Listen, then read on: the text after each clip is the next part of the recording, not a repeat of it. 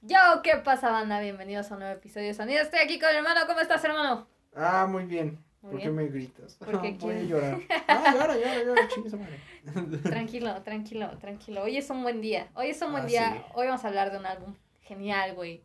Increíble, sensacional. Eh, rompió barreras dentro del hip hop. Matt Billany. Matt Pues yo Billany. creo que para empezar y así a la chingada, creo que es uno de los mejores álbumes de hip hop rap que se ha sacado en los últimos tiempos, creo yo. Y tal vez, no, tal vez, no, chingue su madre, es uno de los mejores álbumes de hip hop rap de todos los tiempos. Take, hot take. No, pero yo creo que es cierto. Completamente Porque, cierto. o sea, ¿qué otros discos puedes mencionar? O sea, Los de a- Kanye West. A, Trap Called Quest. Si quieres, si quieres nada más uno para que sea justo, justo My Beautiful Dark Dark Twisted Fantasy, ¿no? O sea, The claro. Lot in Theory, My Beautiful Dark Twisted Fantasy, ¿qué otro disco te gusta, güey? Eh, este, Kendrick Lamar. El Tu Pimpa Butterfly, güey. O sea, güey, o sea, Sí ya nada- Dem, ¿no?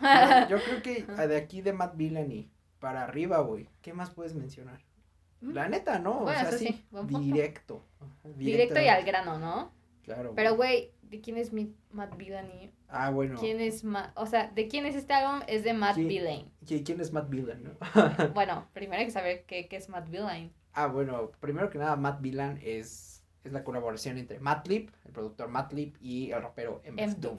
¡Uh! Uh, sí, ya saben, MF Doom, pues es un, pues es un güey que tiene su inicio de su carrera en los finales de los 80, 80, o sea, bueno, siempre estuvo rapeando, pero en los finales de los 80 ya se unió a un grupo y empezó a rapear, y antes de que tuviera la máscara y todo ese pedo, antes de que formara este alter ego de MF Doom, o sea, rapeaba sin máscara y la chingada, ver su cara es muy raro. Sí, porque es No. de, de hecho justamente la eh, parte del artwork del, del álbum, que es la portada, es justamente su cara. Sí. Bueno, bueno, no su cara, sino su, Su- pose con su máscara muy particular y la sí. foto es sensacional, güey. Sí, eh, M- MF Doom empezó su carrera y pero al principio no pegó. De hecho, al, al principio, principio de su carrera, Nana lo quería porque era era formaba parte de este rap que ya se le llamaba intelectual. Claro. O sea, que eran vatos que ya no, no hablaban del hood ni de las calles ni del No, sino- hablaban, no necesariamente de cosas sin sentido, pero era para un- una libre interpretación. Sí. El famoso Free Association, que Sí. es justamente este álbum. Sí, o sea, hace todo ese pedo, güey, que, que era como que muy extraño, o sea, porque imagínense, o sea, los 80, 90, pues tenemos al gangsta rap a flor de piel. sí, claro. O sea, Tupac, Biggie. Jay-Z, Nas, o sea, que están hablando sobre temas difíciles. sí, claro, y del lado de, Nueva York y del lado Sí. eh, oeste, ¿no? Sí. Pero sea, algo, algo curioso en MF Doom, eh, MF Doom, perdón, no sé pronunciar. Es de Reino Unido, pero como que le cagaba a su patria y dijo, güey, yo Sí, voy a Estados chingada, Unidos, güey, güey, sí. y ahí empezó a crecer su, su carrera. Sí. De hecho, es bastante prolífico, no tan prolífico como, como Matt Leaf, no, pero, güey, tan solo en solitario tiene seis álbumes, sí, tiene dos álbumes en vivo, mu- muchos de ellos y son, tiene son muchas, sí, claro, y tiene muchas colaboraciones con otros Sí, artistas, o sea, son, además con otros seudónimos, porque no Sí. es como que, ah, oye, yo me llamo MF Doom y así trátame, no, no, no, sino que dependiendo en el grupo al que pertenecía, Oye, etcétera. Incluso dependiendo del disco. O sea, hay un, hay un, tiene discos bien raros. De hecho, este es uno de ellos. Pero hay uno en donde todo el álbum se transforma con el desayuno. O sea, entonces cada álbum es una, una comida. Exacto. O sea, es súper raro, güey. Pero por otro lado, por la otra cara de la moneda tenemos a Madlib, que este Uno compa de los es productores más, más, respetados O dentro sea, del género de hip hop, multiinstrumentalista, también Sí. es MC. eh, e- este compa sí es gringo, gringo, gringo. Sí, Pero lo que lo más interesante de, de justamente de Madlib es son sus influencias, ¿no? Que le Sí. mete al jazz, Sí. le mete al hip hop, le mete a la electrónica, sabe funcionar sabe fusionar muy bien Todo- uno- toda unos esa onda. samples maravillosos. Claro, que eh, más adelante justamente hablaremos del sample que utiliza en, esto, en este álbum, ¿no? También me gusta que a veces en su carrera musical, todavía no, no escucho sus álbumes, pero No, por sí, lo que leí, por lo que investigué en videos, también le mete al blues y al jazz. Ujú, Entonces sí. es, un, es un compa muy universal Sí, en cuestión puede, de música. puede colaborar con quien sea. O sea, el año pasado sacó Bandana con Freddie Gibbs. Ah, sí, y sí fue o sea es una es sensacional es uno de los mejores sí, sí. discos y bueno y todavía piñata con, también con Freddie Gibbs o sea está al nivel de este Claro. o sea se podría decirlo Pero, o lo- sea, tan solo, mira, o sea, tan solo Madlib tiene ocho álbumes como Madlib, o sea, solo. Tiene siete álbumes con Quasimoto, que es otro grupo de hip hop. Tiene un álbum como DJ, porque a pesar de que, perdón, él no se da mucho, él no, no le gusta nombrarse mucho DJ, Sí. pues tiene un álbum ahí, Sí, ahí hay sí, algo. Claro, claro. Y tiene nueve álbumes colaborativos, entre ellos Matt Villani. Y ya ahora sí, pues nos vamos a entrar al álbum, ¿no? Este, este Sí. es- fue el primer álbum Sí, y el único. Primero y único, ¿no? Y único, porque sí hay un segundo, pero es de remixes. nada más. O sea, Sí, y o sea. también está el álbum que es instrumental nada más. Pero este es el único. Y mucha gente, muchos videos en YouTube, o sea, de gente que es muy entusiasta del género y dice, es que no quiero otro.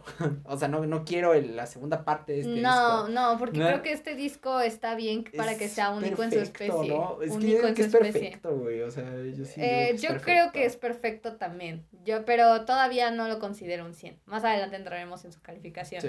Pero bueno, este álbum es del 2004, Sí. 23 de marzo de 2004. Lo, lo interesante es que es un hip hop muy experimental. Sí. O sea, se adentra como al alternativo, se adentra al jazz, se adentra, se adentra al underground. Y lo más característico de este álbum son sus canciones cortas. Todas duran menos de tres minutos. Creo Sí. que nada más Nada los más dos la- singles son los que duran tres minutos. La, última, la última, a ver, la última, la de Rinstone Cowboy y la de Money Folder. Son las únicas que Ah, y y son de- más largas, ¿no? Que la son los Amer- singles. American, American Most, exacto. es- son las únicas que duran más. ¿Por de- qué? Porque eran los singles. Sí. Y de hecho, justamente lo que llamó la atención de este álbum dentro de la cultura del hip hop es su- sus canciones cortas y su... fa- y pues sí, ese, ese estilo de música no comercial, Sí, pero muy interesante para la época del hip hop que se estaba viviendo Sí. en la era de los 2000. o sea, es que los 2000 o sea, es que en los 2000 2000 hubo como una fractura, ¿no? O Sí, sea, claro. porque de repente ya no todo era como, ah, rap. pues, o sea, gangsta rap, ni siquiera la costa este ni la costa este, o sea, ya como que esa guerra se dejó a un lado, no, o sea, porque no- ya era la época en donde ya se habían aliado tanto la parte Sí. del oeste de los Bloods contra los Crips ya, se como ya la guerra, también la guerra de, de las bandas que había en Nueva York, y entre todos ya estaban como Sí. de, hey, yo, peace and love, Y, ¿no? y luego, y luego no solo eso, sino que Dr. Dre al convertirse en productor, o sea, empezó a producir cosas y cosas y cosas. Entre ellos produjo el mejor álbum de Eminem. o sea, es el mejor álbum de Eminem, el Marshall Mathers. P, Que es, imagínense, o sea, en el 2000, el disco más vendido de hip hop de todos los tiempos es ese Eminem. Entonces estamos hablando de un hip hop que es agresivo, que es un hip hop mucho menos, o sea, mucho, Gangsta, ma- o sea, ¿no? mucho más, mucho menos gangsta y mucho más personal. O sea, Eminem Sí. siempre se ha caracterizado por ser Ya estábamos teniendo incluso a Kanye West, ya Sí, en la pista ya sea, teníamos a Jay-Z, que Ya era, Kanye se claro, que o se sea, se- adueñó de todo sí, ese sí, pedo. Y, y además de que hay que resaltar que también en el 2000, o sea, justamente como tú dices, ya se había acabado mucho esa guerra del gangsta rap. Ya era muchísimo más artístico, ya era más personal, ya no vez- eran solo temas de lo que se vivía en el barrio, en el hood, ¿no? O sea, ya eran temas más sí, universales. todavía existía. Porque sí, no claro, no por existía, supuesto. tía, pero, o sea, sí Más bien evolucionó. evolucionó. Y Sí. todavía empezó el Blink Rap y todo ese pedo, ¿no? Ya saben, Lil Wayne y Ludacris y la chingada y Lupe Fiasco, Fiasco. Entonces el hip hop aquí en los 2000 como que se empezó a diversificar, por Sí. decirlo así. También un, un día hay que hacer un, un, un podcast hablando de la historia del hip hop, porque Claro, es muy, muy interesante. Claro, güey. Pero Madlib comenzó este, la composición de este álbum porque cabe resaltar que él es el lead producer de este. O sea, eh, a pesar de que MF Doom estuvo involucrado mucho en el álbum, él Sí, fue el porque- producer porque pues este güey le Sí, daba más a la sea, producción, por- güey. Porque MF Doom también es un, o sea, porque no solo es un genial compositor, porque creo que yo creo que es uno de los mejores compositores de rap de todos los Sí, tiempos. es uno de los mejores letristas. Luego, o sea, no, o sea, además de que es un excelente productor. Exacto. Además, el güey, o sea, es que el güey es un genio, o sea, MF Doom es un genio. güey. Sí, de hecho, pero este álbum lo empezó a componer eh, Matt, eh, perdón, Sí, en- allá en Brasil, se encontraba de tour, eh, you know, tranquilito, empezó con Tranqui. sus samples porque justamente le gusta mucho hacer samples, de hecho casi toda su música se basa de El eso, ¿no? sample, sí. O sea, su tornamesa y su grabadora, o Sí. sea, literalmente Yeah, así es como empiezan los Incluso- álbumes de Madlib. O sea, incluso ahora,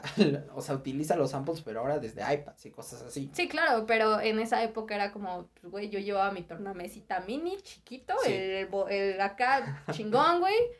Que yo todavía sigo viendo productores, yo sigo algunos productores en. Instagram que son como Sí, cercanos a de- mí. de Todavía hecho, siguen utilizando ese sí. tornamesa y Eh, me de parece hecho, hoy, de hecho, el, el dato es que el año pasado, entre este año y este, o sea, como en estos dos años, se han vendido más vinilos que CDs. Ese es el dato. Los vinilos son mejores que los CDs y nadie me puede argumentar eso. O sea, yo, yo no sé si sean mejores o, o la chingada, solo sé que, o sea, son muy buenos. O sea, tienen otra calidad, tienen otra textura de sonido. Exacto, exacto. Pero bueno, eh, justamente empecé a grabar en Brasil. Pero 14, antes de su, 14 meses antes de su lanzamiento que les filtran el álbum. No, mames. Bueno, les filtraron algunas tapes que ya tenían como cosas originales, que ya era bastante el trabajo. Desconozco cuántas canciones eran. Pero pues por supuesto bastante bastantes críticos lo vieron, te escucharon Sí. y dijeron, güey, qué bueno, porque ah, por esto justamente fue que detuvieron la composición del álbum por un tiempo y sacaron otras cosas en solitario. Pero cuando retomaron el trabajo y lo sacaron, eh, muchos críticos hicieron la comparación del álbum con las mixtapes que les filtraron y les robaron y dijeron, qué bueno que se las filtraron porque estaban bien culeras. Y yo, "Oh, oye, tranquilo, Pitchfork. Nah, viejo, es nada. Yo, y, y además de que cabe resaltar que también este álbum es nombrado por el, la E La New Musical Express. E- Esa chingadera, güey. está en la lista de los mejores 500 álbumes de todos los tiempos. Desconozco la posición en el que está porque se trabó mi celular que me meter a la pinche Es lista. güey, pinche New Musical Express, bájala tú, güey. Si me está, si me está escuchando el pinche güey que maneja el New Musical Express, bájala tu yo pedo, quería entrar, güey. yo quería entrar. También Güey. Rolling Stones traba mi celular No, no y valió mames, madre. güey, güey. bájala tu pedo, güey. Explotó. No, no necesito ver todo en 720, 1080, güey. Con 360 es más que suficiente. Suficiente, pero- 480, tranquilo. Pero pues sí, chavos, no, no les puedo dar el dato, pero está entre los 500 mejores, eso nada Sí, más lo voy a para, decir. para, para muchos, para muchísimos, o sea, para muchísimos críticos contemporáneos y los críticos de internet y la chingada, nada, o sea, este disco es como Es toda una joya, o sea, es top. Pero güey, hay que hablar de la, de la producción. O sea, como, como ya habíamos dicho, eh, este compa, Verga, a mí- eh, el Matt, Matt Matt Lee- perdón, perdón, es que me confundo con, quiero decir Matt Villani y eso, ah, da, da. Matt Lee, pues es el lead producer, güey.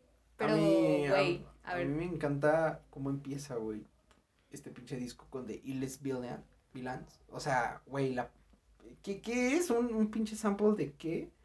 No, no me acuerdo de qué pinche sample de güey, chingada putas colas, güey. algo que hay que, que decir de, justamente de Matt Lee, su producción es bastante oscura. Eh, y es muy particular dentro de, dentro de sus Sí. composiciones en general. O Sí, sea, hoy, hoy por hoy su influencia es humano, o sea, se ve. Sí, o sea, su influencia es muy oscura. No vas a escuchar un álbum de hip hop eh, so happy and fresh con funk y No, no, no, no, no, él no, era, él era, él es más bien, él es un productor muy oscuro. Sí. Y al momento de combinar sus fases de jazz y de blues, etcétera, sí. tiende mucho a dejarse ir, güey. Y, y me parece sensacional cómo se deja ir, porque cuando se deja ir es donde encontramos a un Matt, a un Matt Lip, perdón, Sí. más, más oscuro. ¿Ves? Es que no sé pronunciar. Es que es estoy genial, mal. o sea, incluso aquí en The Villain es como, o sea, ¿cómo empieza con ese sample?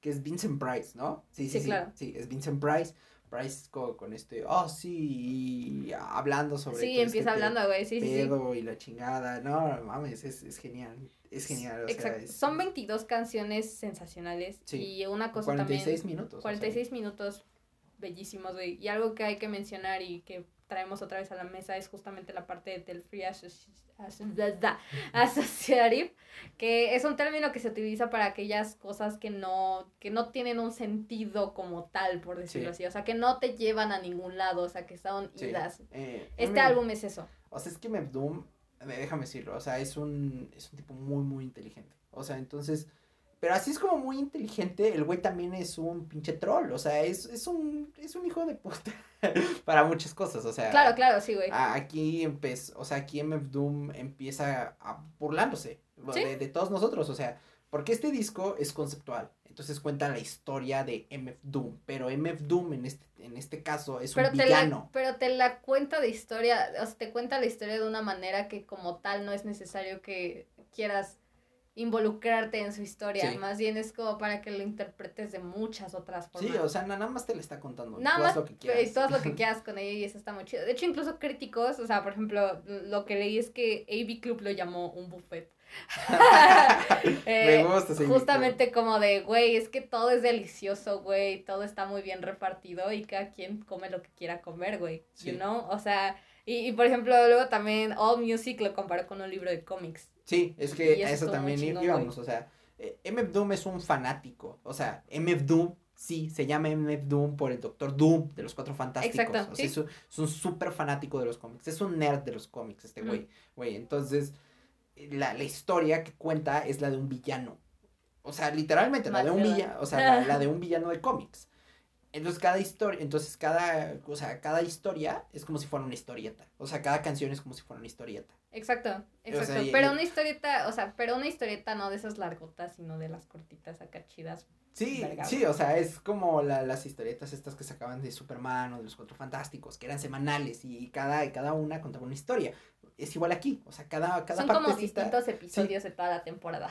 Sí, efectivamente, es así, güey, o sea, es, es, muy, muy divertido, o sea, porque además MF Doom me, me encanta el sentido del humor que tiene MF Doom. Exacto, y ¿sabes qué es lo más interesante? Es justamente el sentido de MF Doom bastante sarcástico, incomprendido en ocasiones, y como de una manera que no sabes cómo lo lograron, se une con la, con la oscuridad que tiene Madlib. Sí. O sea, y eso a mí me pareció algo muy interesante al momento de escuchar el álbum por primera vez. Que yo escuché este álbum hace, ya tiene, ya tiene como hace cuatro o cinco meses, fue la primera vez que escuché este álbum. Perfecto. Y fue yo cuando, yo cuando escuché eso y cuando empecé a investigar un poquito justamente de, de MF Doom y de Madlib, dije, ¿cómo, ¿cómo pudieron estos dos artistas unirse de una forma tan extraña?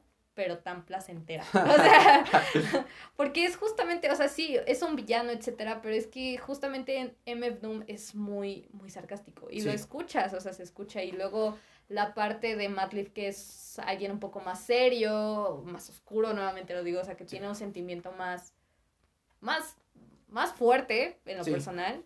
Cómo los dos salieron y crearon estas canciones bien bizarras, bien chidas y que realmente ni siquiera te puedes decidir por una sola, ¿sabes? No, no, a mí me encanta todo el pinche álbum. Está... Es que es un álbum que debes escuchar así, o sea, no nada más es como, ay, a mí no me gusta tocar, nah, chicas, madre, güey. Es que creo que cada una de las canciones, o sea, a mí me encanta porque además cada canción no tiene transición.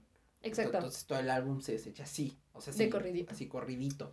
Y entonces eso me encanta, porque en serio, es que es en serio, o sea, ¿quién dijo? Creo que el Fantano dijo un día, no, no me acuerdo quién dijo en dónde lo escuché, era, esto era lo más cercano que teníamos a escuchar una, una historieta, un, cómic. Un cómic, y sí, de hecho cuando tú lo escuchas hasta tiene como ese ruido de fondo, como si estuvieras viendo la caricatura de un cómic, y, y es bastante interesante porque lo escuchas y de verdad se siente un cómic. Sí, o, se siente como uno de esos programas así como las tortugas ninja sí, sí, sí. o cosas así.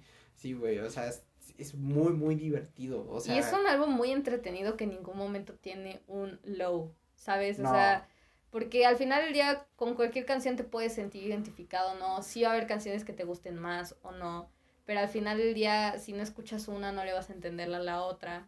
A pesar de que las historias no estén aliadas como tal, como esperas que estén aliadas, sí es como de, oye, pero creo que la otra era como el comienzo de esta, ¿sabes? Entonces creo que me debo de regresar. pero me encanta este álbum. ¿Qué, ¿Qué, más puedo decir yo de esta cosa? a mí me encanta el, el, concepto, me encanta el arte incluso. Sí. La, la portada es genial, es una de esas portadas. Es, es hecha por Jeff Kahn. Aquí nada más lo decimos. Eh, es una de esas portadas. Esa es una de esas portadas geniales, güey. A mí me encanta, güey. Y luego me, me encanta la, la, forma que MF Doom puede, puede ir de lo, de lo gracioso a lo oscuro, ¿no? Y regresarse. Claro. O sea, porque eso es lo, lo chido que tiene, ¿no? Y luego las rimas que tiene, o sea, que, güey, dices, ¿qué? ¿Cómo puedo rimar esto con esto? O sea, tiene un sentido del lenguaje maravilloso, o sea, tiene el sentido del lenguaje de un, de un escritor. Sus letras son muy, muy interesantes. Eh, para analizarlo más a fondo tienes que escuchar como 10 veces el álbum porque de verdad MF Doom le trae toda una vibra interesante a lo que es la historia del álbum. No nada más a la historia, sino incluso a sus sonidos, a todo lo que le añade como MC, que es muy difícil eh, pues ser un MC bastante bueno. O sea, porque hay muchos MCs que cagan las canciones, pero creo que MF Doom le da un estilo muy, muy diferente y muy particular. Y creo que eso es lo que le da más vida al álbum, güey. Sí. ¿Cuánto le pones a este álbum? Ah, sí. 100. Sí, pero es un álbum perfecto. No tiene ni una mala canción. La, las transiciones, la producción, los aspectos técnicos, absolutamente todo. MF Doom es el mejor trabajo de MF Doom. O sea, cualquiera que le guste MF Doom es el mejor trabajo de MF Doom. Aquí MF Doom se convierte además el, en el rapero favorito de tu rapero favorito. Y, y sí, véanlo, y véanlo en la historia, o sea, y véanlo ahorita. Ahorita, Tyler the Creator, uno de sus mayores influencias es MF Doom.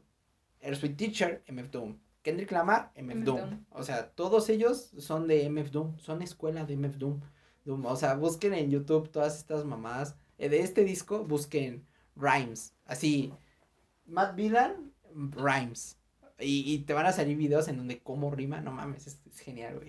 ¿Tú cuánto le pones? güey? Yo a este álbum yo le pongo, yo neta no creo que aún sea un 100. ¿No crees, güey? Creo que todavía le falta mucho para ser un 100. O sea, no, no tanto. Yo creo que en los próximos, en esta próxima década, Sí. eh, que vamos a encontrar muchísima más inspiración, eh, vamos a encontrar muchos nuevos sonidos. El hip hop va a abrir puertas muy cabronas, más por eh, la popularidad que está teniendo este y el dinero que está generando. Claro. Eh, por supuesto que va a seguir habiendo basura. A, saludos a Tekashi 69. o sea, por supuesto que va a seguir habiendo basura. Siempre, en todos los géneros va a existir eso. claro. Pero al final del día creo que todavía existen eh, raperos que tienen una visión artística muy interesante y me he dado Sí. cuenta en los últimos álbumes que he escuchado de rap de este año, ¿no? O sea, tenemos a Mime, eh, tenemos Sí. a, Ah, tenemos pues a también. Travis, ¿no? O sea, A tener- a mí ne- también Travis Scott está influenciado. en Incluso todavía tenemos a Eminem, ¿sabes? Entonces creo que va a seguir evolucionando y este álbum va a ser clave, más porque la visión artística de los actuales, eh, de las actuales estrellas de- del género Y de las están futuras grandes, ¿no? influenciándose mucho de la era de los 2000 y 2010. Sí. Entonces creo que va a ser muy interesante ver cómo va a evolucionar el sonido de, de este álbum en nuevas influencias, ¿no? Así que este álbum para mí ahorita en este preciso momento es un, es un 93. 93. Me gusta. tu Un idea, 93, pero como te digo, durante la década va a seguir subiendo. O sea, yo creo que incluso en menos, en, o sea, al final de esta década va a ser un clásico nato. Y de eso Sí. yo lo puedo asegurar y lo puedo confirmar. Guarden este tweet ahorita. Sí, yo, es que yo creo, yo creo que sí son ciento, güey. O sea, porque creo que sí es perfecto. O sea, sí no tiene deficiencias. O sea, y, y dejando a un lado Yo, el, yo el sí legado. concuerdo en esa parte, güey. Pero también me fijo mucho en el legado, güey. Claro, es que, güey, es que aún así ya, ya el legado que ha generado este pinche álbum. O sea, un chingo de gente se ha influenciado de este álbum. claro. Nada más. Sí, Así. no, sí, claro, sí, por supuesto. Muchos artistas actualmente de rap pues dicen, güey, em, este álbum es inspiración nata, Sí. ¿no? Pero eh, aún así yo creo que falta mucha evolución, mucho crecimiento en ese aspecto. Y sí, puede ser un álbum casi perfecto. No considero que todavía está en su perfección absoluta porque sí considero que hay cosas que digo, "Mm, esto pudo haber sido así o así. Pero yo creo que conforme pasa el tiempo va a ir subiendo su posición, va a ir ganando muchísimo más prestigio y se va a colocar en una de las mayores. De por sí es una gran influencia, va a ser Sí. de las mayores influencias dentro del mundo del hip hop de la Sí. era del 2000, de los 2020. Entonces, oh, hay que esperar a ver qué, qué, qué saldrá, ¿no? ¿Quiénes se van a Sí, inspirar de esta cosa, güey? Sí. O sea, Chance the Rapper incluso está influenciado. Es que no sé, güey, tanta, tanta gente que está influenciada. Tantos, ¿no? güey, O tanto, sea, güey. Ah, bueno, y, sí, y un, y dato curioso nada más para, para cerrar, güey. Lo de MF Doom. MF Doom es un güey que no le gusta los paparazzis, ni le gustan las entrevistas, ni le gusta ir a festivales, ni le gusta cantar. No le gusta existir. Entonces, el vato lo que hace es pagarle a gente que... ¿Interpreta sus canciones? Sí, básicamente. De, de hecho, lo acaba de hacer el año pasado, que fue al festival de Adult Swim y con Flying Lotus. Y Flying Lotus dijo, no, huevo, va a venir MF Doom y va a rapear conmigo y la chingada, y no sé qué, y bla, bla, bla. O sea, huevos, sí estaba anunciando MF Doom y todo el pedo, güey. Huevos que se sube al escenario nada más y nada menos que Hannibal Buress. Y tú así de, que no era MF Doom el que iba a tocar. Sí, nada, y todos así de, nada, MF no ataca, cabrón. o sea, un día... el verdadero fan lo sabe, güey. O sea, un día estuvo tan cabrón el pedo lo que hizo que un día agarró, o sea, él es negro, ¿no? O sea, él O sea, Sí, sí, claro. o sea, es negro. Es afroamericano. sí. Entonces un día, güey, agarró un güey, le puso una máscara, el güey era blanco y lo mandó a un concierto. o sea, o sea, y, y todos así de, este no es MF Doom, por favor, señor, o sea. Ah, y- y seguramente el verdadero fan. ¿Cómo se nota que eres un baby fan? Sí. ¿Ve? O sea, Sí, güey, o sea. es- iluso por creer que iba a ser realmente MF Doom. Sí, y de hecho se, se ha metido en pedos, incluso el MF Doom, o sea, de, de gente que ya ha decidido, no, no, no, ya no vamos a colaborar contigo, o sea, no estés chingando, cabrón. o sea, sí, es todo un troll este cabrón, es, es, es un hijo de la chingada, o sea, eso, eso es ser un hijo de la chingada, o Amor sea, eterno, ha mandado dobles, o sea, hay gente que tiene fotos con él y, y se ha demostrado que no son fotos con él. Yo, yo, soy fan, güey. Soy fan. Ya volví fan. Sí, es, es un cabrón el güey, pero, pero es muy buen rapero, entonces por eso se le disculpa, güey. Está bien, güey. Pero bueno, chicos, hasta aquí llegamos con el episodio de hoy. Espero que les haya gustado. Ya saben que si les gustó, le pueden like y hacer todas esas maravillosas cosas. Es un gran álbum. Sí, Vayan, vayan a escucharlo. O sea, Es un magnífico álbum, uno de esos álbumes once in a. exacto. Nadie lo ha podido replicar. Muchos lo han intentado, pero nadie lo, Pero nadie lo ha podido replicar. Pero chicos, nos vemos en el siguiente episodio porque vamos a hablar de nada más y nada menos que Frank Ocean. El chile de Pitchfork.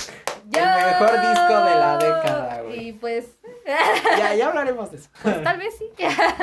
Pero bueno, chicos, nos vemos en el siguiente episodio. No sé cuándo saldrá porque ya hay escuela, entonces ya no hay un, un calendario determinado, ¿verdad? Así que nos vemos. Adiós. Ah, chido.